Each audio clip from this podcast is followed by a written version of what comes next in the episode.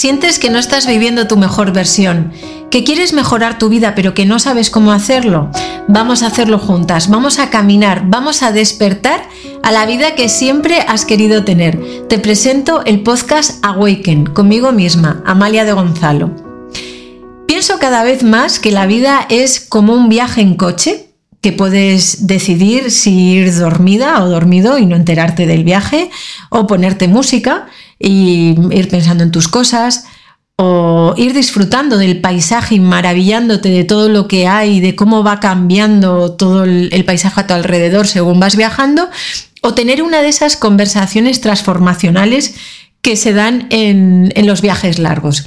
Sea como sea, cada día más pienso que nuestro viaje es un viaje en el que tenemos que ir creciendo y descubriendo poco a poco y lo vamos a hacer a nuestro ritmo.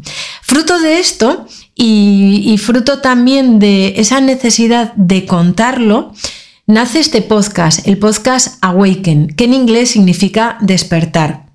Decidí ponerle este nombre porque hace ya un tiempo me ocurrió algo podríamos decir que gracioso, pero bueno, para mí en aquel momento no tuvo mucha gracia. Y es que hubo una persona a la que yo admiraba bastante que mm, de alguna manera me hizo sentir bastante mal diciéndome que no se me entendía cuando hablaba porque hay veces que digo muchas palabras en inglés.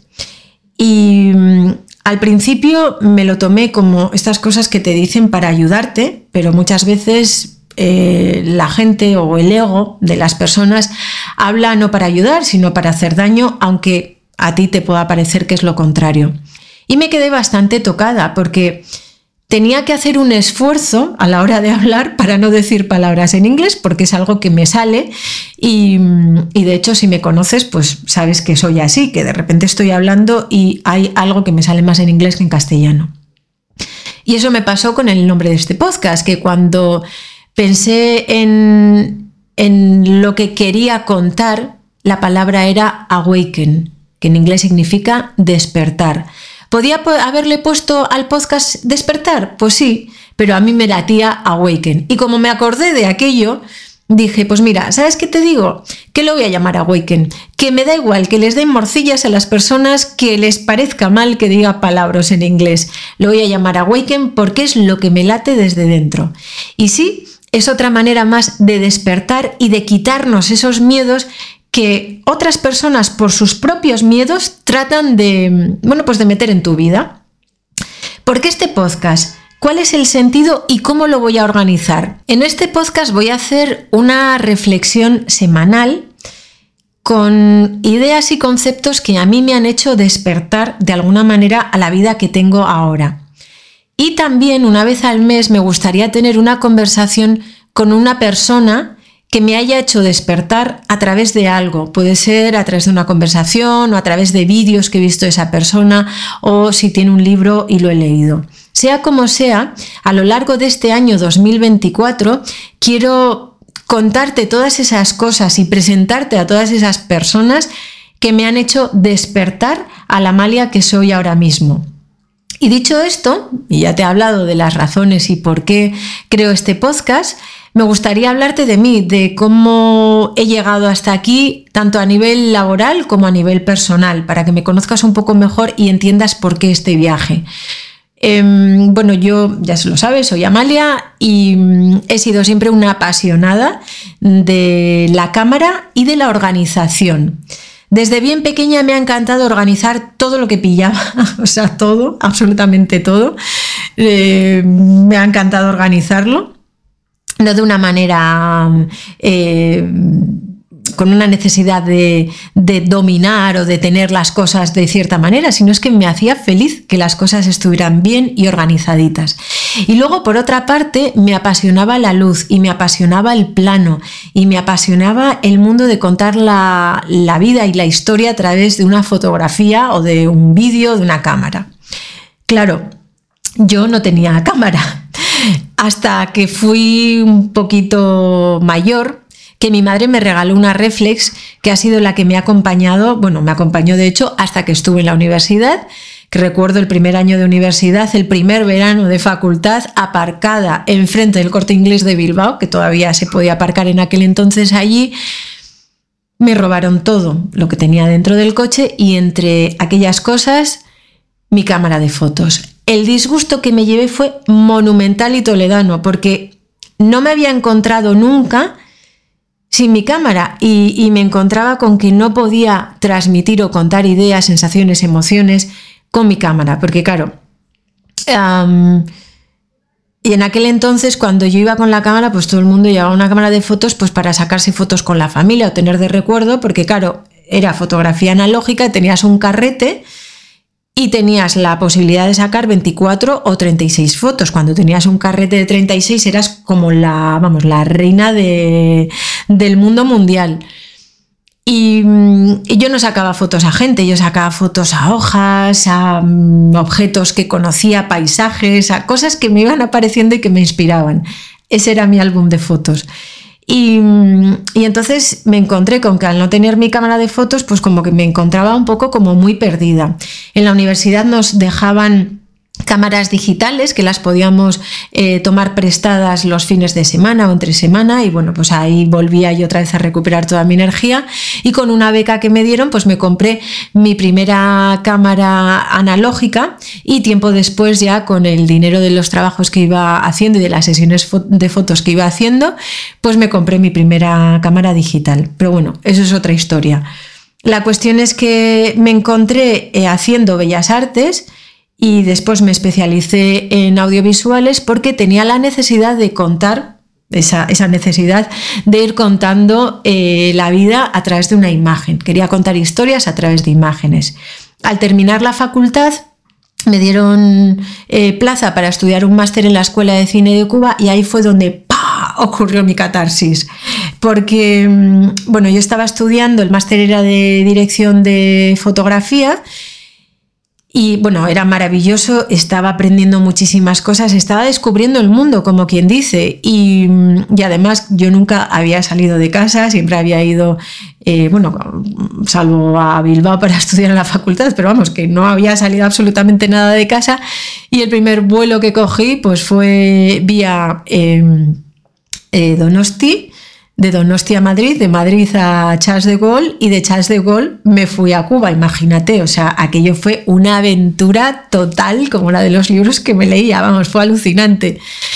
Y cuando llegué a la Escuela de Cine de Cuba, el tiempo, el clima, la gente, todo, la mentalidad era distinta y aquello era inspirador, no, lo siguiente. O sea, yo creo que los chavales jóvenes ahora, desgraciadamente, como tienen todo a la mano, no pueden eh, experimentar un viaje como lo podíamos vivir nosotros en aquella época. Y recuerdo que en las horas que teníamos libres, eh, bueno, aquella escuela estaba continuamente trabajando y haciendo cosas. Entonces, en las horas que teníamos libres, pues tú podías decidir si irte por ahí a dar una vuelta o si te quedabas pues eh, aprendiendo, estudiando y haciendo cosas. Y yo me acuerdo que me gustaba colarme en clases de mm, los, del curso regular, pues para ir viendo qué cosas hacían.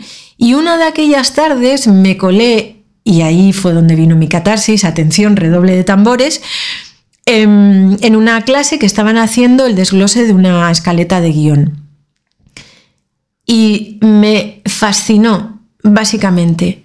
O sea, fue como que de repente vino Cupido y me dio una con la flecha en el corazón y me enamoré de aquello. Y de hecho, eh, hacía lo mío, mm, de mi curso, de mi máster, que también tenía otra flecha ahí con el tema de la iluminación y la cámara, pero es que aquello de coger algo tan grande como un guion de una película o de una publicidad, dependiendo de lo que estaban haciendo, pero desglosarlo en partes, desglosarlo en necesidades materiales y en necesidades de equipo, es decir, hacerlo de lo grande a lo pequeño, reducirlo para poder organizarlo. Bueno, es que cuando terminé la formación y volví a España, sabía que era lo que quería hacer y sabía a lo que me quería dedicar.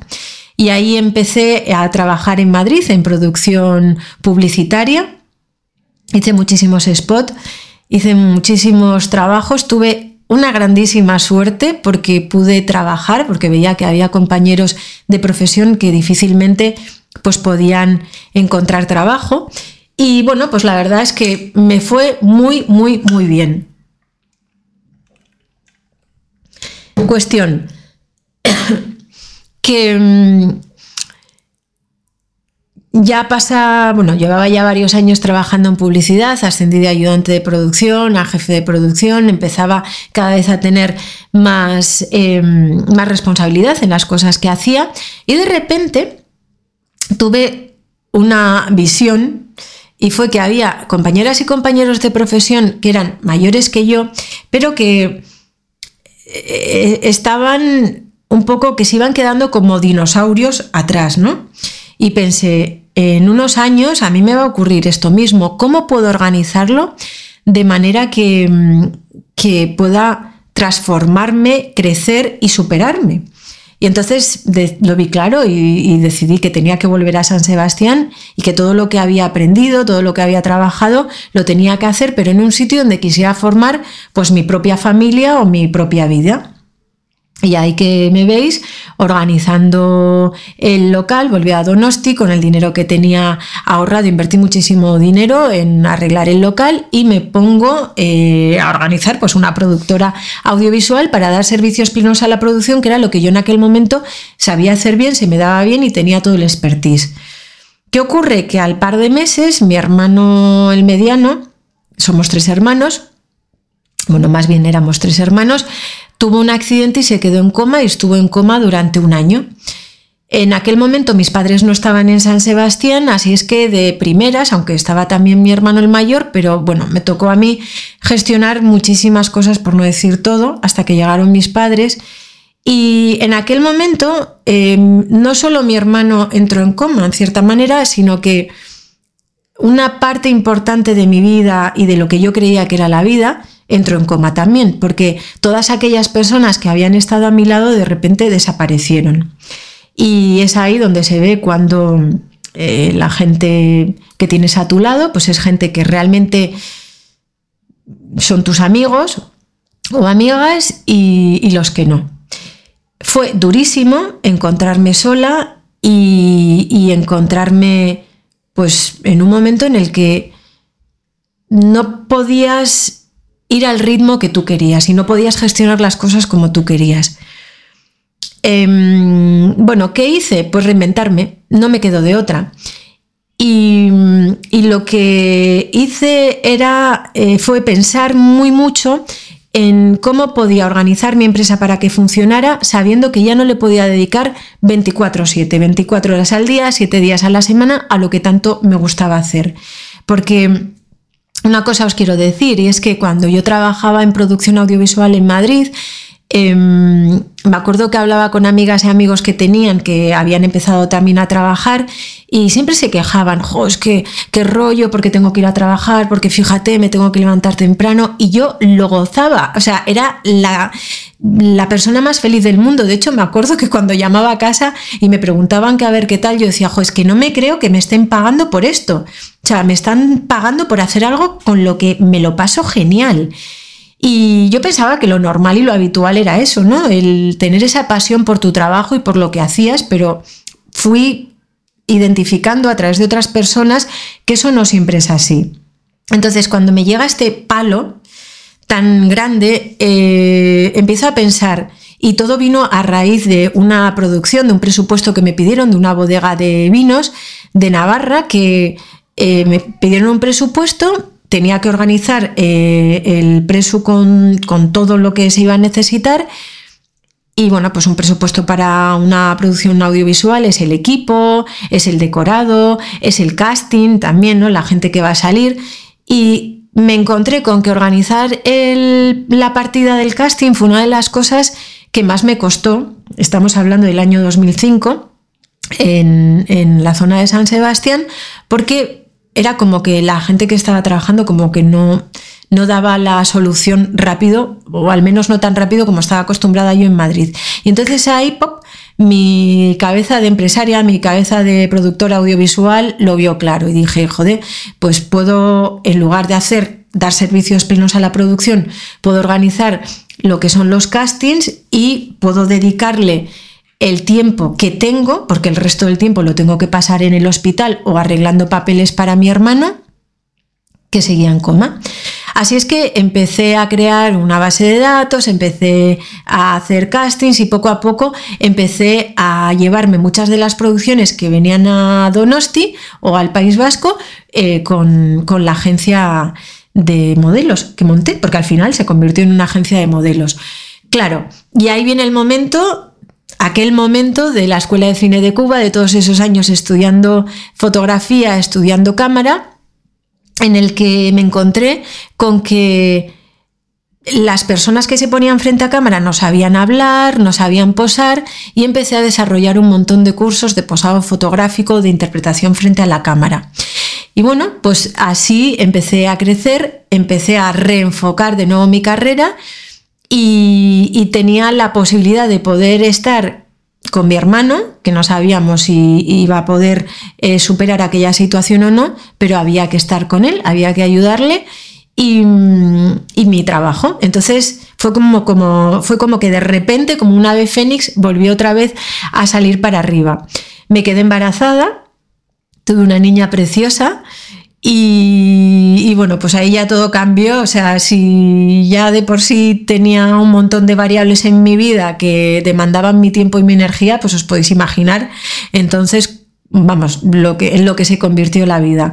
Pero una de las cosas que aprendí cuando fui madre yo lo aprendí ahí, puede que tú lo hayas aprendido antes o puede que lo aprendas después, pero fue a decir que no, porque era algo que me costaba muchísimo, decir que no, es que no podía, vaya, que a mí alguien me venía y me preguntaba algo, me pedía algo y es que lo pasaba fatal si tenía que decir que no. Entonces puedo mm, decir que uno de los grandes regalos, aparte de la maternidad y de, bueno, que la maternidad está sobrevalorada, siempre lo digo, pero eh, disfruté mucho, bueno, tuve también muchas luces y muchas sombras, que es lo que tiene la maternidad, pero, mm, pero aprendí a decir que no. Y eso me ayudó muchísimo para mi empresa. Y de hecho eh, cambié mucho la mentalidad con el tema de la maternidad y me empecé a dar cuenta de que quería capturar los momentos. Entonces llegó otra vez ese, ese volver a dar otra vuelta de tuerca para poder cambiar y crecer me di cuenta de que la organización estaba guay, pero que como mm,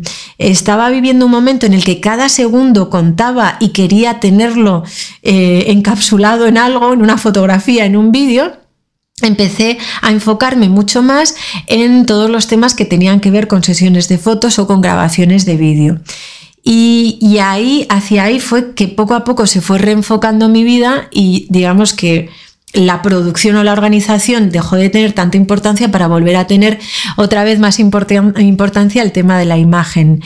Em, cuando ya empecé a liberarme, ¿no? Porque cuando los chavales empiezan a ser un poco más mayores, empiezas tú también a, a ganar de nuevo esa independencia, pues me di cuenta de que ya no me vibraba tanto el trabajar con modelos porque por una cuestión de edad sentía como que no estaba vinculada con ellos, que era como había un gap, un salto eh, generacional que no terminaba de, gestionar como a nivel emocional ese, ese enlace y decidí que ya no quería enfocarme tanto en modelos, sino en gente de mi edad, gente de mi edad que quería grabar vídeos o que quería hacer fotografías. Y esa, queridas amigas, queridos amigos, es otra parte que iremos desgranando en los siguientes vídeos y en los siguientes podcasts de, de aquí, de Awaken. Te doy las gracias por haber llegado conmigo hasta aquí. Ya me conoces un poco mejor, ya sabes cuál es ese viaje de vida que he tenido que ir haciendo y que voy a seguir haciendo ahora durante este año contigo. Gracias por haber llegado hasta aquí. Si crees que este podcast le puede interesar a alguien, pues me vas a ayudar un montón si lo compartes, si le das un like en las plataformas donde lo voy a subir, que van a ser Spotify y iTunes, entre otros. Y si me empiezas a seguir en YouTube, que ahí también lo voy a subir, pues también eh, te lo voy a agradecer. Pero sobre todo, sobre todo te voy a agradecer que empieces a pensar en ti, en cómo crecer y en cómo conseguir ser esa mejor versión de ti.